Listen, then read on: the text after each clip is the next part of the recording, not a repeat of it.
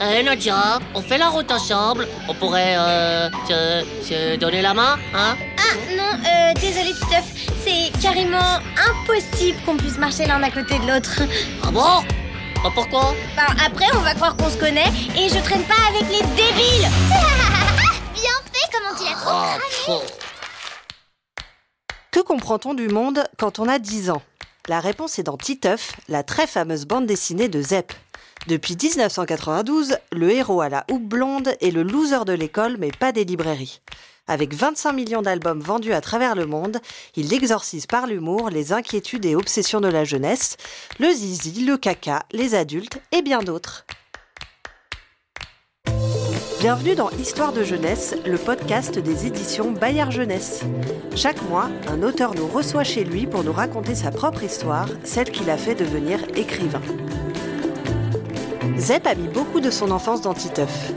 Et c'est dans son enfance qu'une vocation s'est enracinée en lui à travers une découverte fondamentale, la bande dessinée. Moi, quand j'étais enfant, euh, mes parents lisaient de la bande dessinée. On avait de la bande dessinée à la maison, chez, mes, tantes, chez mes grands-mères. Il y avait des bandes dessinées un peu partout.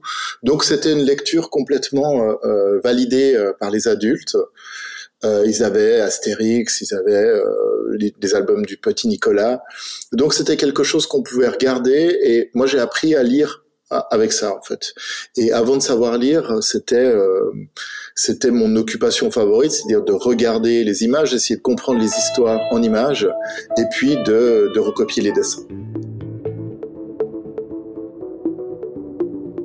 Devais avoir euh, 4-5 ans, je recopiais beaucoup de, de dessins en étant persuadé, comme, comme souvent les enfants, que je faisais des copies parfaites des albums que j'avais sous mes yeux alors que je dessinais des, des, des bonshommes patates. Et euh, j'ai passé beaucoup de temps à le faire, à, à faire mes petites histoires en bande dessinée. Je demandais à ma sœur d'écrire dans les bulles. Euh, et puis euh, assez vite, ça a été, c'est devenu presque obsessionnel, c'est-à-dire que j'avais envie de faire ça quand je serais grand, sans vraiment savoir ce que ça voulait dire évidemment, mais j'avais envie de faire des petits livres, j'avais envie de raconter des histoires et de faire des livres. Et puis euh, souvent, il y a des événements qui sont euh, déclencheurs.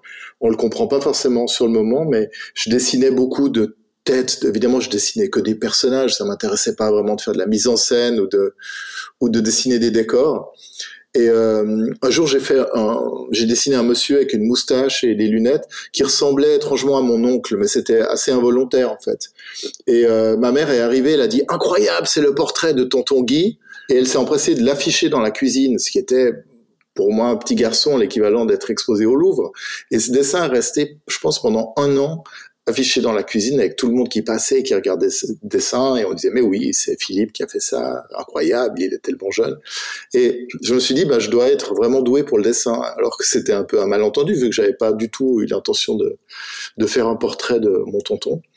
Et je pense que ma vocation, elle, tient à des choses comme ça. Peut-être à d'autres choses aussi, hein, mais, euh, mais tout à coup, je me suis dit que j'avais une, une légitimité à devenir dessinateur. Et puis, j'ai développé ça et, et j'ai vraiment passé des heures et des heures et des heures dans ma chambre à recopier euh, euh, des personnages, des pages de bande dessinée que je lisais et que j'aimais, jusqu'à euh, jusqu'à mon jusqu'à mon entrée à l'école.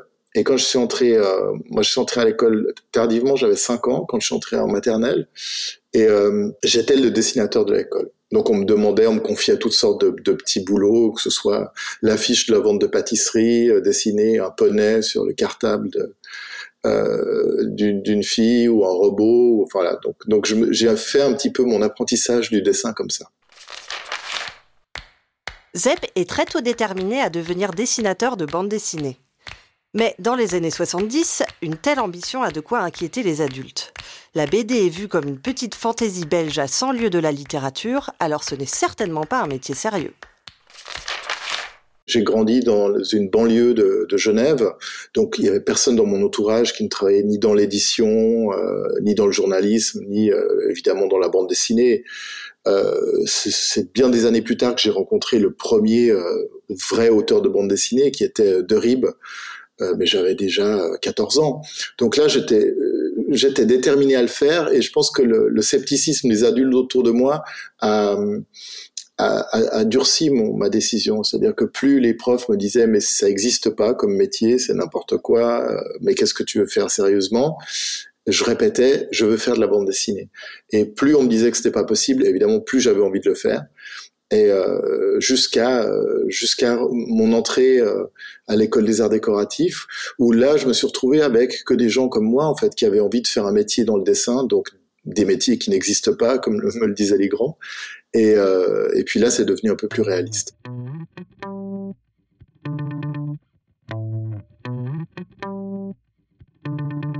De manière générale, la bande dessinée n'était pas très très bien vue. Dans mon parcours scolaire euh, avant les écoles d'art, évidemment, c'était c'était considéré comme euh, du n'importe quoi. Euh, et il y avait une vraie méfiance vis-à-vis de la bande dessinée qu'on retrouve pas aujourd'hui. Aujourd'hui, un enfant qui lit de la bande dessinée, on est déjà bien content qu'il lise, qu'il lise un livre, c'est déjà génial. alors que moi, à mon époque, il fallait lire euh, la littérature jeunesse qui était très très limitée. Hein, c'était la bibliothèque rose, la bibliothèque verte, et ceux qui lisaient de la bande dessinée, c'était vraiment les boutons noirs. Euh, il y, avait une vraie méfiance vis-à-vis de la bande dessinée. Mes parents étaient convoqués régulièrement à l'école, et alors que j'étais pas un élève particulièrement turbulent, on me disait mais c'est quand même inquiétant parce que votre fils ne lit que la bande, que de la bande dessinée. Et puis euh, ça a duré comme ça jusqu'à mes 10 ans, et, à 10 ans, je suis devenu fan d'une bande dessinée qui s'appelait Achille Talon et qui était très très très euh, verbeuse comme c'est un personnage qui parlait énormément, qui parlait dans un dans un langage euh, qui ressemblait plus à un langage du 19e siècle, c'est une sorte de Sacha Guitry euh, en bande dessinée. Et je connaissais par cœur tous ces albums. Et là, c'est clair que ça m'a fait passer un cap au niveau du vocabulaire et de la grammaire. Et à partir de ce jour-là, j'ai été toujours premier prix d'orthographe jusqu'à la fin de mes études, et on m'a foutu la paix. Zepp crée un fanzine à 12 ans et publie ses premières planches dans la presse suisse à 15. La voie est ouverte, mais il reste tout un langage à inventer. Et c'est d'abord dans l'humour qu'il trouvera sa musique pour questionner le monde et transgresser sa complexité. J'aimais la bande dessinée en général, je disais de la bande dessinée humoristique et de la bande dessinée euh, réaliste, mais c'est le, dessin d'humour qui m'a, qui m'a attiré. Je pense que je me suis rendu compte aussi qu'il y avait un, un pouvoir assez important de l'humour quand on quand on est petit. Euh, moi j'étais un, j'étais un petit garçon pas très sportif, pas très euh, euh, euh pas très téméraire, donc j'étais assez craintif envers le envers le monde qui m'entourait. Mon papa était policier, il rentrait à la maison et racontait des histoires atroces parce qu'il était inspecteur en criminel, donc il racontait chaque fois des, des histoires du, du monde extérieur qui étaient très très angoissantes pour un petit garçon. Donc le monde me faisait assez peur. Et pour moi, l'humour, c'était une posture de, de survie, c'est-à-dire de prendre des choses euh, sous l'angle de l'humour. Ça permettait de, euh, ouais, de, de, de, de, me faire à l'idée que j'allais vivre dans ce monde euh, très très effrayant. Et euh, je me suis rendu compte assez vite à l'école, en fait, qu'il y avait aussi un pouvoir de l'humour pour désamorcer des situations violentes, quand il y avait des bagarres, quand il y avait des, euh, tout à coup des, des, des, tensions entre deux bandes. Euh, si je faisais un dessin, si je tournais ça en dérision, eh ben tout le monde regardait le dessin et se marrait et on passait à autre chose. Et je me suis rendu compte qu'il y, y, avait un vrai, euh, il y avait une vraie utilité sociale du dessin d'humour euh, pour euh, pacificatrice quoi. Et ça me ça me plaisait bien parce que moi j'étais très inquiet euh, vis-à-vis de, la violence et, et de la bagarre. Donc j'ai développé ça et je pense que en grandissant, euh, ben plus plus j'ai plus j'ai vieilli, moins le monde m'a fait peur. Plus j'ai appris à le connaître et, et, à voir aussi tout ce qu'il y avait de beau euh, dans ce monde et d'intéressant. Et j'ai pu me mettre à raconter des histoires plus dramatiques, euh, ne plus utiliser le registre de l'humour euh, en, en, devenant plus mature, mais c'est arrivé tardivement. Mon premier album de bande dessinée non humoristique, je l'ai fait à, à 42 ans, vous voyez, donc c'était pas, ça, ça, a mis un bon moment à me rassurer.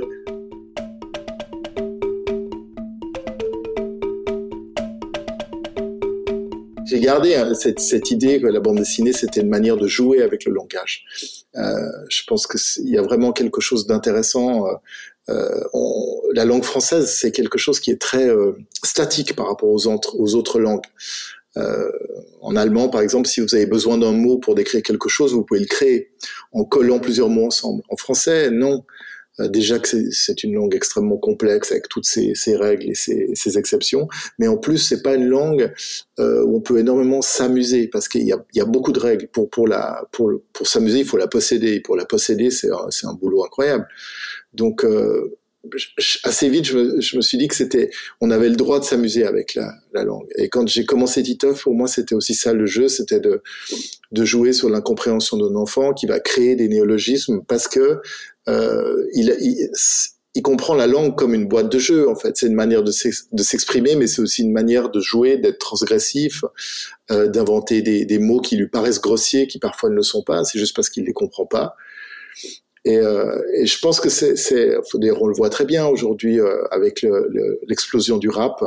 Il y a, un vrai goût de d'utiliser la, la, langue pour jouer avec, pour créer, euh, pour créer du vocabulaire. On a besoin de, s'approprier un vocabulaire. Cette langue française qui est très statique depuis des siècles, elle, elle convient pas très bien aux, aux créateurs. Ils ont besoin de, ils ont besoin de s'en distancer un peu. Une preuve que la bande dessinée est un métier hautement sérieux pour Zep, il y investit beaucoup de temps. 70 albums publiés, une expo, des livres, un film témoignent d'une besogne quotidienne et d'un souci maniaque du détail. Une famille recomposée, on a cinq enfants, donc euh, c'est pas possible de, de, s'extraire de, la vie quotidienne. Donc je travaille euh, pendant les heures de bureau. En fait, je, je me lève, euh, mon atelier est au-dessus de euh, de notre appartement et je vais à mon atelier et je travaille une dizaine d'heures chaque jour. Euh, et puis souvent, je travaille un peu le week-end aussi. Donc c'est des grosses, c'est des grosses journées. Quand je suis en phase d'écriture, c'est vrai que c'est très dur de m'arrêter si je suis en plein dans un dans un mouvement, en train de trouver l'idée ou en train de résoudre le, le, le problème narratif, et qu'il faut s'arrêter pour aller faire des crêpes. C'est insupportable. Mais c'est la voilà, c'est la vie de, de, de tous les, auteurs qui ont des enfants. Et puis euh, et puis après dans le dessin, c'est plus facile de morceler mais ce sont des grosses journées. Je travaille euh, en tout cas, je dirais entre 50 et 60 heures par semaine.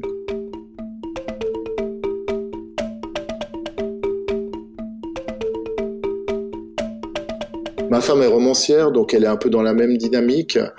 Et généralement, quand on a du temps libre, parce que tout à coup nos enfants sont euh, chez leurs autres parents ou en colo ou que sais-je, euh, ben on se dit génial, on a une semaine de libre, on va pouvoir écrire. Donc euh, c'est un peu c'est c'est une espèce de drogue, hein, on a du mal à sortir de ça. Mais par exemple là depuis janvier, moi j'ai pris on a pris deux jours de vacances, voilà, et on travaille les week-ends. Donc en fait, on, bosse tout le temps, mais on passe beaucoup de temps avec nos enfants aussi. Donc c'est pas, j'ai pas l'impression d'être, euh, j'ai pas l'impression d'être au bagne, mais effectivement, c'est des, des grosses, des gros horaires de travail. Je dis que j'écris, mais en fait, quand j'écris, j'écris et je dessine en même temps. Euh, très souvent, en fait, j'ai des petits carnets que je remplis comme ça de, de morceaux de scènes. Et souvent, je commence par, écrire des dessins. Je, je, griffonne des petits personnages et je mets des morceaux de dialogue. Et après, ça dépend si, par exemple, c'est pour Titeuf. Titeuf joue énormément sur le dialogue, donc je, avant tout, c'est de, des petits personnages qui dialoguent, parfois des scènes qui sont euh, plus visuelles. Euh, par contre, si j'écris une histoire réaliste, là, je vais avoir tendance à, à l'écrire, euh, à la taper, à écrire un script d'abord, un, un, script d'une page ou deux pages qui, qui donne les grandes lignes, et puis après, je vais commencer à faire mon casting de personnages, à dire voilà, j'ai besoin de un personnage comme ça, comme ça, comme ça, de les trouver, de trouver la personne qui ressemble à mon personnage, et puis de commencer à le dessiner. Et après, je fais ce qu'on appelle un storyboard, c'est-à-dire que je mets en scène mon histoire et euh, je la mets en scène euh, à la fois sur le jeu des personnages, sur les dialogues, et puis petit à petit, euh, au bout de 3, 4, 5, 10 versions, ça devient mon album de bande dessinée. Dessiné de manière assez rudimentaire, mais c'est déjà très précis, c'est-à-dire que j'ai déjà les décors, l'éclairage, euh, l'angle de l'angle de vue, euh, tout ça est déjà prédéterminé dans le storyboard. Mais pour moi, tout ça, c'est de l'écriture, en fait. Quand je dis que je fais que je suis en écriture, je suis en train de faire cette phase. Et après, quand je dessine, je ne fais que recopier ça entre guillemets au propre avec un dessin plus euh, plus élaboré. Et puis là c'est une phase qui est assez euh, euh, qui est très différente parce qu'on est beaucoup plus libre dans la tête. On dessine on est immergé dans son dessin mais je peux tout à fait écouter euh, des gens qui parlent des émissions de, de, de radio. Euh, j'aime beaucoup écouter des podcasts tout en dessinant. Par contre évidemment quand je suis en écriture ça demande une concentration totale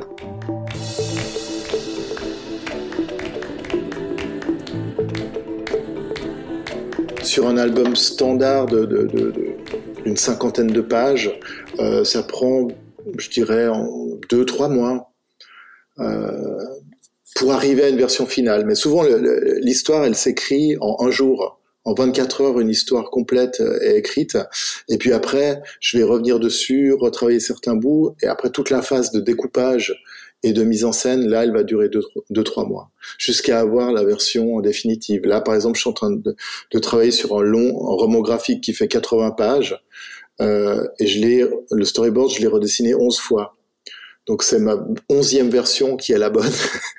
Et le dernier album de Titov que je suis en train de faire maintenant, le prochain album de Titov, euh, qui est aussi une histoire complète, là aussi j'ai fait, euh, je crois que je dois avoir 17 versions. Alors je redessine pas la totalité chaque fois en storyboard, mais je redessine des, des, des morceaux entiers, euh, je recommence, je refais les dialogues, je coupe, jusqu'à avoir vraiment mon euh, moi, quand je, le, je, lis mon storyboard, je vois mon album déjà. Donc, il est, il est presque déjà terminé, en fait. Après, il y a peu de choses qui vont changer. C'est plus que le dessin.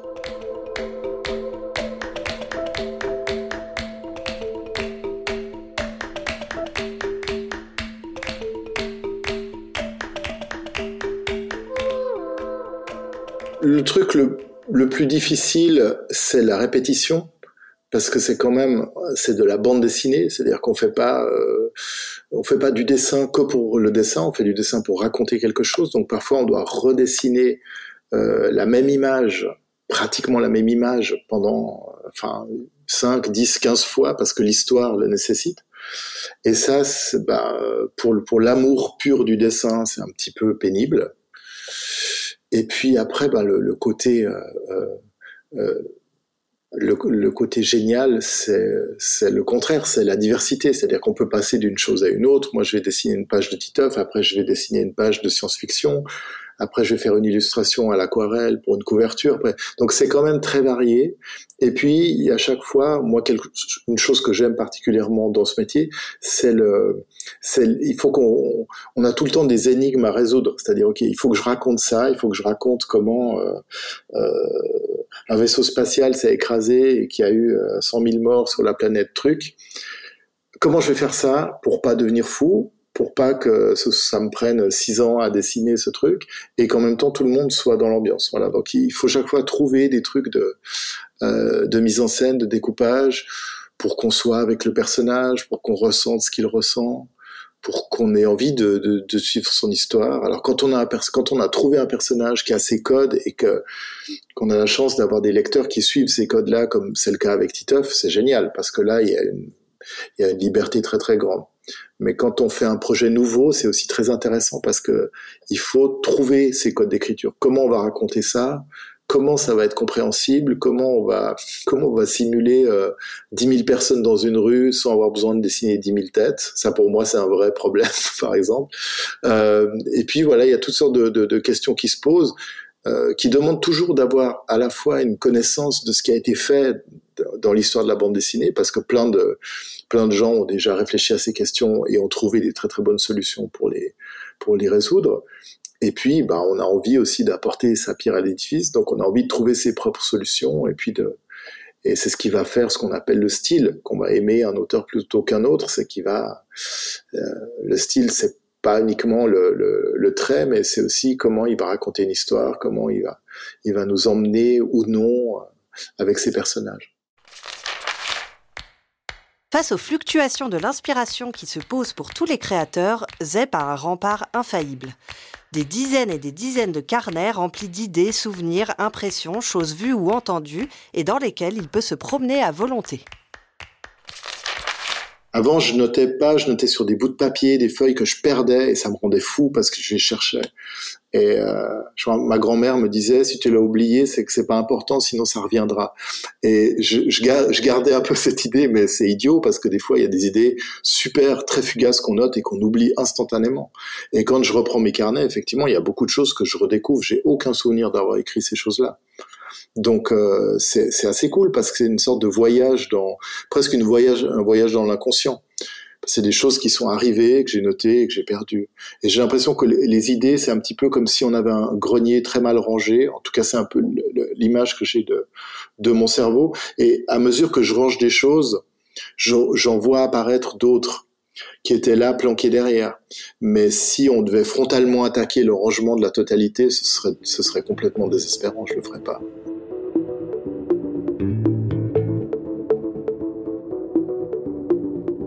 Moi, j'ai une botte secrète, c'est que je suis insomniaque et généralement, quand j'ai une insomnie, je fais du scénario. Et il y a beaucoup de bouquins que j'ai fait en une nuit en fait, et c'est le pire truc parce qu'évidemment jamais vous allez sortir d'autre insomnie parce qu'à partir du moment où on a commencé à, dénouer le fil d'une histoire, euh, on s'arrête plus. Et à un moment, il y a qu'une chose à faire, c'est se lever et puis aller commencer à la noter carnet. Donc, euh, il y a plusieurs livres que j'ai fait en une nuit, pratiquement, euh, enfin que j'ai écrit d'un bout à l'autre en une nuit dans ma tête. Et le matin, je suis allé, je les ai consignés, puis après, j'ai fait toute cette phase de storyboard et d'écriture. Mais la première, le, premier jet, il se fait souvent dans une période très très ramassée, qui correspond un peu au temps de lecture qu'on a d'un livre. Une bande dessinée, ça se lit assez vite, malheureusement pour nous. Hein. Ça se lit assez vite, donc euh, il c'est, pour moi c'est bizarre d'imaginer une histoire pendant pendant trois semaines si elle se lit en, trois heures. Donc je vais l'imaginer à peu près dans le, même temps que, que va durer la lecture.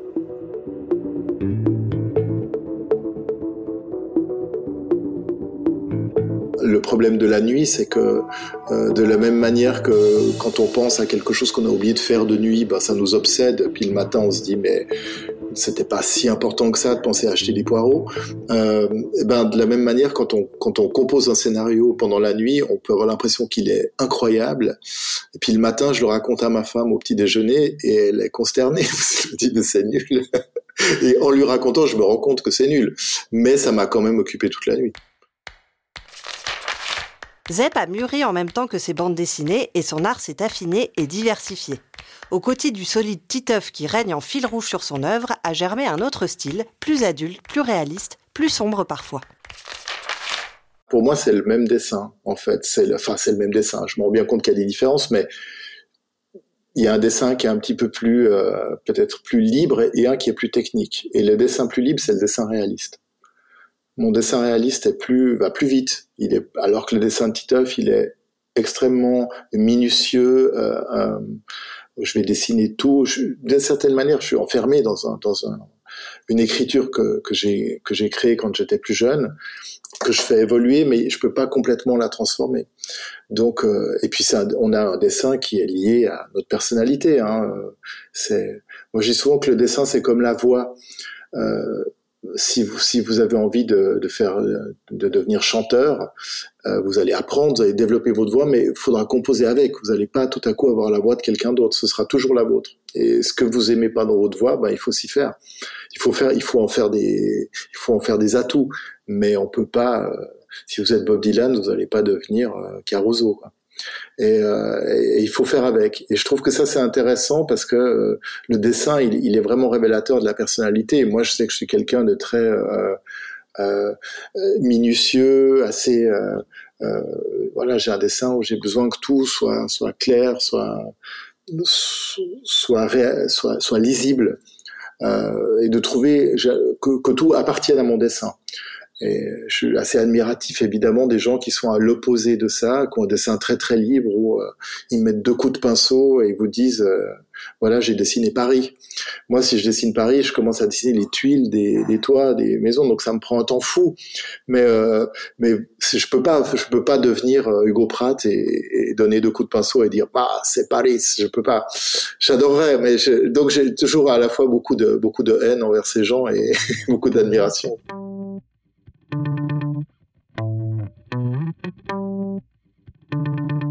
Quand j'ai commencé ce métier, euh, j'aimais dessiner que des personnages. Et quand il fallait faire un décor, le décor, il était réduit à quelque chose de très très simple derrière les personnages. Et le fait de dessiner, euh, de faire du dessin d'après nature, au début, je dessinais des gens, euh, parce qu'il y a que ça qui m'intéressait. Et puis après, petit à petit, je me suis mis à dessiner des rues, des lieux dans lesquels je voyageais. Euh, au début, c'était vraiment une manière d'appréhender aussi les lieux où j'étais. C'est-à-dire que j'avais l'impression que si je, je visitais un pays, euh, que, je, que j'arrivais pas à, à, à m'en imprégner. Donc, euh, de m'asseoir quelque part et de dessiner un morceau de cet endroit où j'étais, c'était une manière de le consigner dans des carnets et puis de, de l'avaler.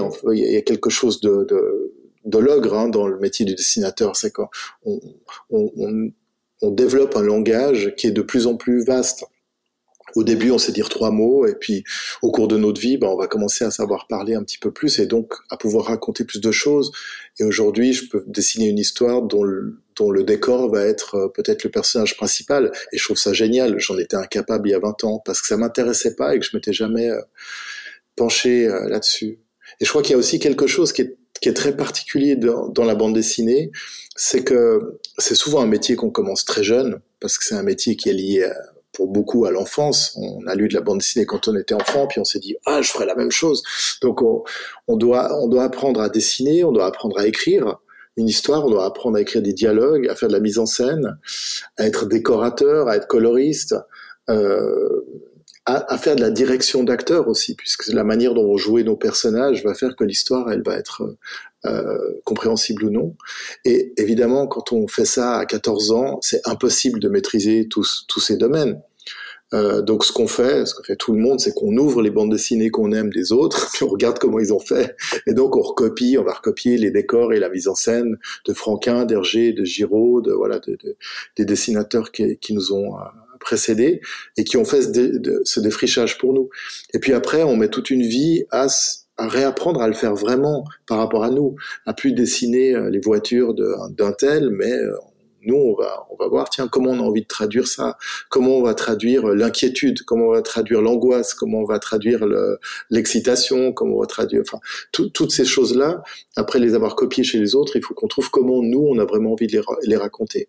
Et ça, moi j'ai l'impression d'être à 52 ans en train de devenir un auteur qui possède à peu près son langage.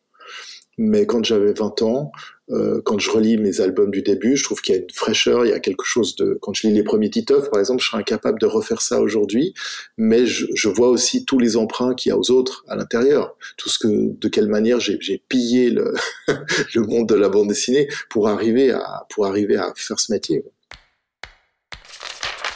Au-delà de ces évolutions, il reste une constante thématique dans l'œuvre de Zepp, le sexe. Un vaste sujet pour cet artiste né à la fin des années 60, adolescent dans les années 80 et habité du besoin de titiller ce grand mystère à l'origine de tout. C'est venu avec Titeuf en fait. Euh, euh, bon déjà c'est venu parce que quand on dessine, euh, et qu'on est adolescent, on nous demande beaucoup de dessiner euh, des, des, choses sexuelles, le, le, le, proviseur tout nu, enfin c'est une des commandes assez régulière pour le dessinateur euh, de l'école. Euh, mais donc j'aimais bien ce côté transgressif, un peu potage, ça me plaisait. Mais c'est quand c'est vraiment venu avec Titeuf. En fait, quand j'ai commencé à, à, à dessiner Titeuf, quand j'ai trouvé ce personnage, c'est pour moi, au départ, c'était quelque chose d'assez autobiographique. C'est-à-dire que j'allais raconter euh, la vie d'un petit garçon dans une cour d'école. Euh, et, j'avais envie d'être au plus près de la vérité. J'avais l'impression que la bande dessinée que je lisais, euh, bande dessinée jeunesse ou familiale euh, à l'époque, dans les années 80, début des années 90, elle me semblait pas très réaliste dans ce qu'elle racontait des enfants ça me semblait très édulcoré et je trouvais que dans le roman jeunesse, on était moins édulcoré, qu'à la télévision, on l'était moins, que dans le cinéma, on l'était moins. Euh, ça a changé d'ailleurs. Mais et que la bande dessinée était restée attachée à, une manière de raconter des histoires qui était un peu ancienne, qui était liée aux années 50 et qu'on qu considérait à l'époque un, un âge d'or de la bande dessinée. Et moi, j'avais envie de faire la chronique d'un garçon, d'un petit garçon, mais avec vraiment ce qui se passe à l'école, c'est-à-dire que on va parler surtout des choses qui nous qui nous inquiètent. Et on était en 1992. Et donc, ce qui, un des sujets très importants à l'époque dans les médias, enfin dans les discussions, c'était le SIDA. Donc il y avait des affiches de prévention contre le sida. Et je me rappelle d'une campagne d'affichage en Suisse, alors je pense que vous n'avez peut-être pas la même en France, mais où on voyait une banane avec un préservatif enfilé dessus. C'était écrit protégez-vous. Et je me disais, mais quand on a 8 ans, qu'est-ce que ça veut dire ça? Ça doit être, ça doit alimenter des discussions incroyables. Donc euh, euh, j'ai commencé à raconter ça aussi, le sida. Il y avait aussi le, chômage qui était un, il y avait une, crise euh, en Europe sur l'emploi qui était assez forte. Moi, presque tous mes copains étaient au chômage, qui sortaient de, formation étaient tous au chômage. Donc c'était une, réalité assez forte. Là aussi, je me disais tiens, quand on est un petit garçon, moi j'ai grandi dans, des années de plein emploi. Euh, et que ses parents euh, ont pas de travail, ça doit être quelque chose qui est aussi assez difficile à comprendre. Donc assez naturellement, je me suis dit, il faut que ces sujets réalistes fassent partie de, de la bande dessinée, parce que toujours pour moi, l'humour, c'était un guide de survie. Et euh, donc, on a besoin de rire des choses qui nous inquiètent. On n'a pas tellement besoin de rire de la tarte à la crème. Et puis, je pense qu'à l'âge de Titeuf aussi, dans l'enfance, on a cette faculté de zapper très très vite de plein de sujets. On va poser, on va dire à nos parents, euh, euh, papa, qu'est-ce qu'il y a après la mort? Alors les parents ils sont là, oh eh bien, ils commencent à partir dans une grande explication dont de toute façon ils ont aucune idée, mais d'essayer de dire quelque chose de rassurant. Puis au milieu, l'enfant va le couper en disant et on mange quoi ce soir? Parce que tout se mélange, tout se mélange très très vite et on, est curieux de tout parce que tout est mystérieux. En tout cas, Titeuf est curieux de tout parce que tout est mystérieux pour lui. Et assez naturellement, bah, un sujet euh, mystérieux et assez omniprésent, c'est la, c'est la sexualité. Pas omniprésent pour, pour les enfants de, de 8 ans et de 10 ans, mais dans le monde qui les entoure. Ils le voient bien. Euh, à l'époque, c'était on était encore dans l'époque du Minitel. Il y avait des affiches partout avec des, euh, euh, des, des, des, trucs de Minitel rose. Euh, en se promenant dans la rue, bah, il y avait ces kiosques à journaux avec des magazines porno euh, plein les plein les devantures. Au cinéma, c'était quand même un, un, enjeu aussi assez important. Donc c'était assez évident que c'était un sujet dont il fallait parler.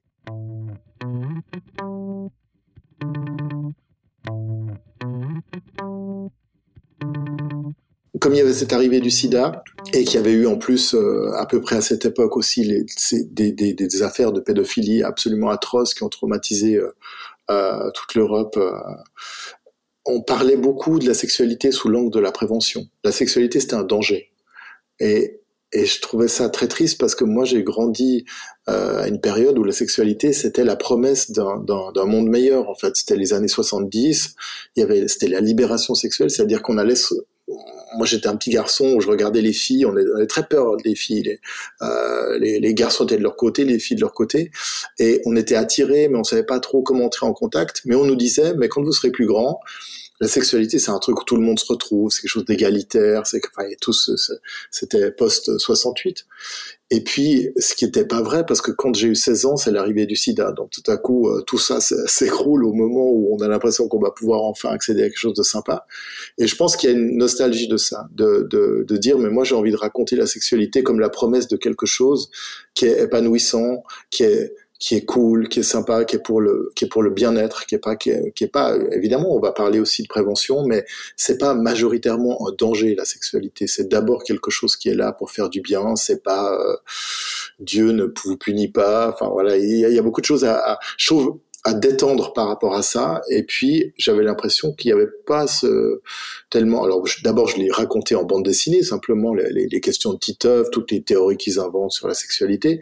Et puis, quelques années plus tard, quand euh, euh, il y a eu l'idée de faire un guide, euh, de la même manière que nous, on avait eu le guide, le manuel des castors juniors, qui étaient des petits guides qui donnaient plein d'infos et plein de trucs de débrouillardise euh, on s'est dit mais qu'est-ce que qu'est-ce qu'on pourrait faire euh, comme guide avec Titov On va pas faire un guide de bricolage. On voit bien qu'il est nul en bricolage. On va pas faire un, guide scientifique parce que il, il, il a toujours clamé qu'il était mauvais en maths. Ça n'a pas de sens.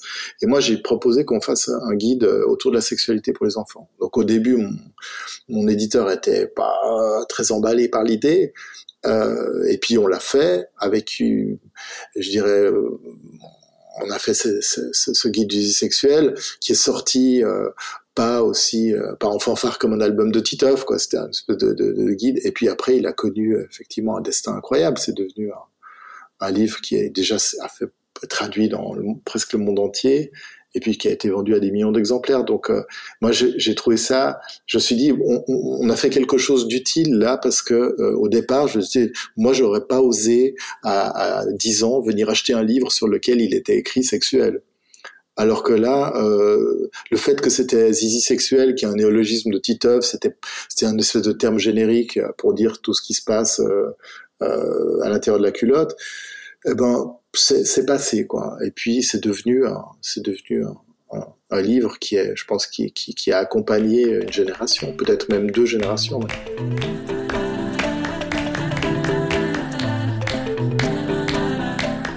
Moi, je me suis jamais dit, je vais faire une bande dessinée euh, pédagogique qui parle de l'enfance.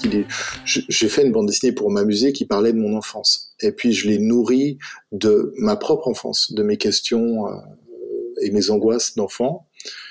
Mais je, je me suis pas dit que j'allais être un observateur et de faire un ouvrage encyclopédique sur l'enfance. C'est un ouvrage sur Titeuf, sur l'enfance de Titeuf. Il se trouve que beaucoup d'enfants euh, se retrouvent dans ce personnage, ou en tout cas ils trouvent des choses qui les intéressent, mais, mais ils sont sûrement euh, pas vraiment, pas complètement comme lui. Donc j'ai jamais revendiqué quelque chose d'encyclopédique par rapport à, mon travail. Mais par contre, j'ai l'impression que euh, le fait de parler de sexualité avec ce, ce langage-là, avec cette liberté enfantine qu'a Titoff, eh ben, ça a fait du bien à beaucoup de monde ça a fait du bien à beaucoup d'enfants, ça les a fait rire et ils se sont rendus compte que bah, ils avaient le droit de poser ces questions, qu'ils n'étaient pas ridicules de le faire, que que c'était tout à fait légitime de se poser ces questions, que les, que les adultes parfois en connaissent pas non plus euh, beaucoup plus qu'eux, ont pas forcément des réponses à tout. Donc ça a été bien, mais par contre, je me suis aperçu qu'il y avait beaucoup de d'adultes et, moi le premier quand j'ai commencé à faire ça, qui, qui ont oublié leur enfance euh, on en sort brutalement, on, en sort par la porte de l'adolescence et cette, cette, sortie, elle est assez brutale. Et donc souvent, c'est comme si on partait en voyage et qu'on n'avait pas le temps de prendre ses affaires. Et donc on, on a ce sas de l'adolescence qui nous emporte euh, pour les garçons, c'est presque d'un jour à l'autre. Quoi. Tout à coup, la puberté arrive, paf, ça, ça se passe, on parle plus pareil, on, on ressent plus les mêmes choses, on est ailleurs on a encore ses jouets, mais on mais on sait plus trop si on a envie de jouer avec, et puis on passe à autre chose. Et, et, euh, et après, le souvenir qu'on a de l'enfance, c'est quelques événements fondateurs. Euh, on a fait ça, on a fait telle bêtise, ou les parents qui nous racontent, tu te rappelles quand tu avais fait ça. Mais ce qu'on ressentait vraiment en tant qu'enfant, notre notre euh, notre vie intérieure de, de, de, personnes, eh ben souvent on l'a oublié. Moi je l'avais oublié par exemple, et elle est revenue quand j'ai quand j'ai commencé à faire Titeuf en fait, en en, m'immergeant là-dedans, mon enfance est revenue, mais je m'en souvenais pas. Et j'ai retrouvé les odeurs, les goûts, les euh, euh, les, les, excitations de on va aller faire tel truc, ça va être génial, mais en même temps j'ai peur, le, le, le, les inquiétudes de voilà, on doit aller à l'école et sur le chemin on sait que tel endroit il y a les raquetteurs qui nous attendent. Enfin, toutes ces choses-là sont revenues aux faisant. Et c'est, c'est peut-être la fonction qui fait la mémoire. En fait, je, je me suis plongé donc j'ai retrouvé tout ça, mais j'ai souvent entendu des adultes qui, qui m'ont dit euh, non, mais mais moi j'étais pas du tout comme ça. Euh, alors, bien sûr, ils ont le droit, hein, mais jamais on parlait de sexualité quand on était enfant, ça ne nous intéressait pas du tout. Ça, franchement, j'ai des doutes quand même. j'ai l'impression que c'était quand même quelque chose dont tout le monde euh, s'inquiétait un peu. On avait envie de savoir, on parlait pas que de ça, mais en tout cas, c'est quelque chose qu'on n'était pas détendu et hyper rassuré par rapport à ça. Ce serait fou de l'être d'ailleurs quand vous êtes enfant et que, et que vous voyez les adolescents qui ont deux ans de plus et qui sont mais des mutants, ils n'ont plus rien à voir avec nous, et qu'on nous dit tu vas devenir comme ça. et que moi je me rappelle quand je suis rentré au lycée, euh, j'avais 11 ans, donc j'étais encore un petit garçon, et il y avait ceux qui avaient un an de plus ou deux ans de plus, qui faisaient 50 cm de plus, qui avaient de la moustache, des voix hyper étranges, des boutons partout, et qui se roulaient des pelles dans la cour d'école. Je disais mais c'est mais qu'est-ce que c'est quoi? Impossible, c'est impossible que que, que ça m'arrive. Et quand je disais ça, quand j'osais poser la question, bah, les adultes me regardaient avec un grand sourire ou bien ils se marraient puis ils disaient ah tu verras ça va t'arriver aussi. Euh, C'était tout sauf rassurant comme comme idée.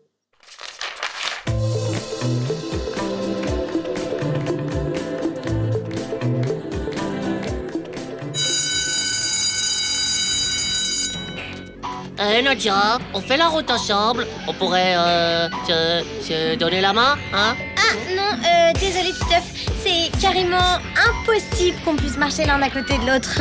Ah bon? Bah, Pourquoi? Bah après on va croire qu'on se connaît et je traîne pas avec les débiles Bien fait, comment tu l'as trop Ah, cramé.